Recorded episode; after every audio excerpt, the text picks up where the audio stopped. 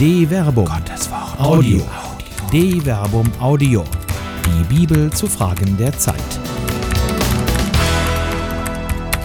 Die Milch fließt über. Biblische Perspektiven zur Milchpreiskrise von Till Magnus Steiner.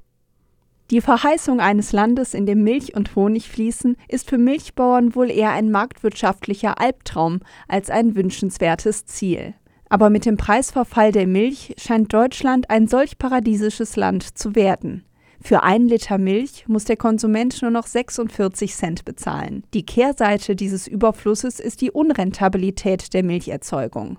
Von Molkereien werden zum Teil nur noch 18 Cent pro Liter an die Milchbauern gezahlt, die jedoch einen Verkaufspreis von 25 Cent erhalten müssten, um keine Verluste zu machen. Es herrscht ein Überangebot. Im Jahr 2014 gab es 4,3 Millionen Kühe in Deutschland und jedes dieser Tiere schaffte im Durchschnitt 7620 Liter Milch im Jahr. Doch auf dem Weltmarkt findet die Milch aus den deutschen Ställen nicht mehr genügend Abnehmer. Der Markt in China ist übersättigt, durch den sinkenden Ölpreis importieren die Golfstaaten weniger Milch und Russland hat wegen der Krim-Krise ein Importverbot von Molkereiprodukten verhängt. So fließt Deutschland über vor Milch, ganz so, wie es die kirchliche Tradition und auch der Koran es sich für das Paradies vorstellen. Dieser paradiesische Zustand ist jedoch im gegenwärtigen Deutschland eine marktwirtschaftliche Krise. Der Wohlstand. Ein Überfluss an einem Grundnahrungsmittel ist eigentlich ein Segen. Am Anfang des Buches Exodus verheißt Gott seinem Volk, das in Ägypten versklavt ist, nicht nur Freiheit, sondern den Besitz eines fruchtbaren Landes. Ich bin herabgestiegen, um sie, das Volk Israel, der Hand der Ägypter zu entreißen und aus jenem Land hinaufzuführen in ein schönes, weites Land, in ein Land, in dem Milch und Honig fließen.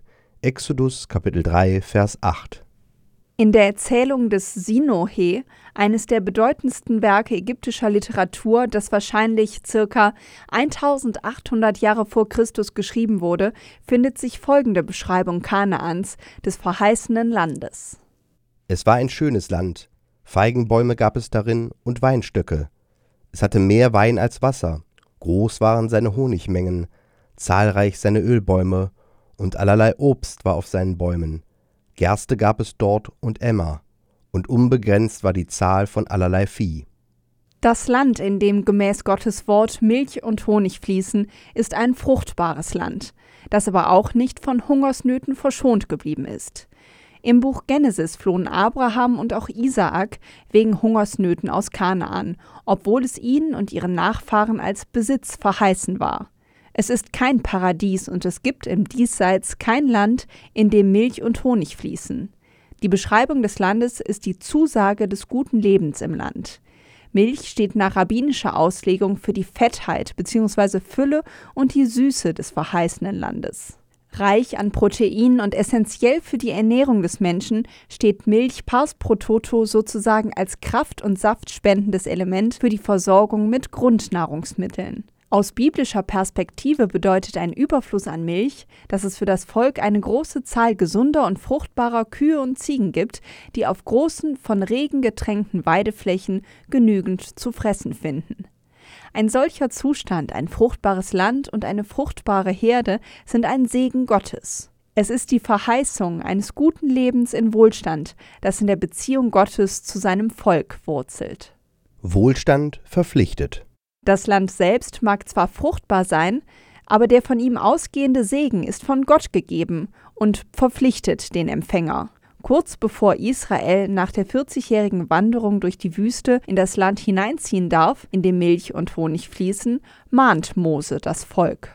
Und wenn der Herr dein Gott dich in das Land führt, von dem du weißt, er hat deinen Vätern Abraham, Isaak und Jakob geschworen, es dir zu geben, große und schöne Städte, die du nicht gebaut hast, mit Gütern gefüllte Häuser, die du nicht gefüllt hast, in den Felsen gehauene Zisternen, die du nicht gehauen hast, Weinberge und Ölbäume, die du nicht gepflanzt hast, wenn du dann isst und satt wirst, nimm dich in Acht, dass du nicht den Herrn vergisst, der dich aus Ägypten, dem Sklavenhaus, geführt hat. Deuteronomium Kapitel 6, Vers 10 bis 12. Die Landgabe wird als eine Liebesbehandlung Gottes beschrieben, die eine Antwort des Volkes erwartet. Die Dankbarkeit soll sich in der Einhaltung des göttlichen Willens zeigen, unter anderem in der Darbringung der ersten Früchte als Opfer. Wenn du in das Land, das der Herr dein Gott dir als Erbbesitz gibt, hineinziehst, es in Besitz nimmst und darin wohnst, dann sollst du von den ersten Erträgen aller Feldfrüchte, die du in dem Land, das der Herr dein Gott dir gibt, eingebracht hast, etwas nehmen und in einen Korb legen. Dann sollst du zu der Stätte ziehen, die der Herr dein Gott auswählt, indem er dort seinen Namen wohnen lässt. Deuteronomium Kapitel 26 Vers 1 bis 2. Aus dem Wohlstand ergibt sich eine Verpflichtung gegenüber Gott. Zugleich betonen die Propheten, dass sich aus Wohlstand auch eine Verpflichtung gegenüber dem Nächsten ergibt. Der Wohlstand des einen darf nicht auf der Ausbeutung des anderen beruhen. Weh dem, der seinen Palast mit Ungerechtigkeit baut, seine Gemächer mit Unrecht, der seinen Nächsten ohne Entgelt arbeiten lässt und ihm seinen Lohn nicht gibt. Jeremia Kapitel 22 Vers 13 Die Wohlstandskrise Der Überfluss an Milch zeigt den Wohlstand, in dem die Gesellschaft lebt. Der billige Milchpreis ist ein Segen für die Menschen. Die Möglichkeit, für einen geringen Preis ein Grundnahrungsmittel kaufen zu können, entlastet vor allem die eng geschnürten Geldbeutel. Aber dieser Segen ist ein Fluch für die Milchbauern, die von ihrer eigenen Arbeit nicht mehr leben können. Paradies und Gerechtigkeit sind in diesem Falle anscheinend unvereinbar.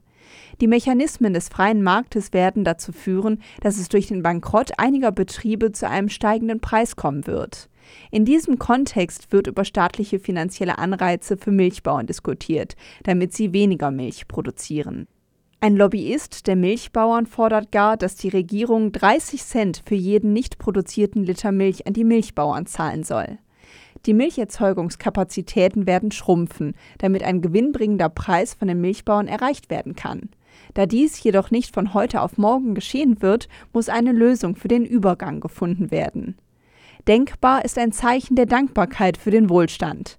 Anstatt für nicht produzierte Milch zu zahlen, könnten die Regierung und die Milchbauern außerhalb des Marktes die Milch als Erstlingsfrucht für einen symbolischen Preis opfern, nicht in einem Tempel, sondern als Unterstützung für Hilfsbedürftige. Als Denkanstoß am Markt vorbei könnte hier das Buch Deuteronomium dienen, in dem sich das landwirtschaftliche Verbot der Nachlese findet. Zur Ernte im Weinberg heißt es zum Beispiel Wenn du in deinem Weinberg die Trauben geerntet hast, sollst du keine Nachlese halten. Sie sollen den Fremden, Waisen und Witwen gehören.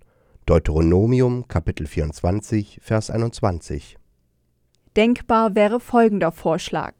Die Milchmenge für den Markt könnte begrenzt werden, um so einen gerechten Preis zu erzielen und zugleich könnte die Überproduktion, solange sie besteht, am Markt vorbei als gemeinsamer Fürsorgeakt der Regierung und der Milchbauern an Hilfsbedürftige verteilt werden. So könnte zumindest für eine kurze Zeit ein gerechter, paradiesischer Zustand erreicht werden.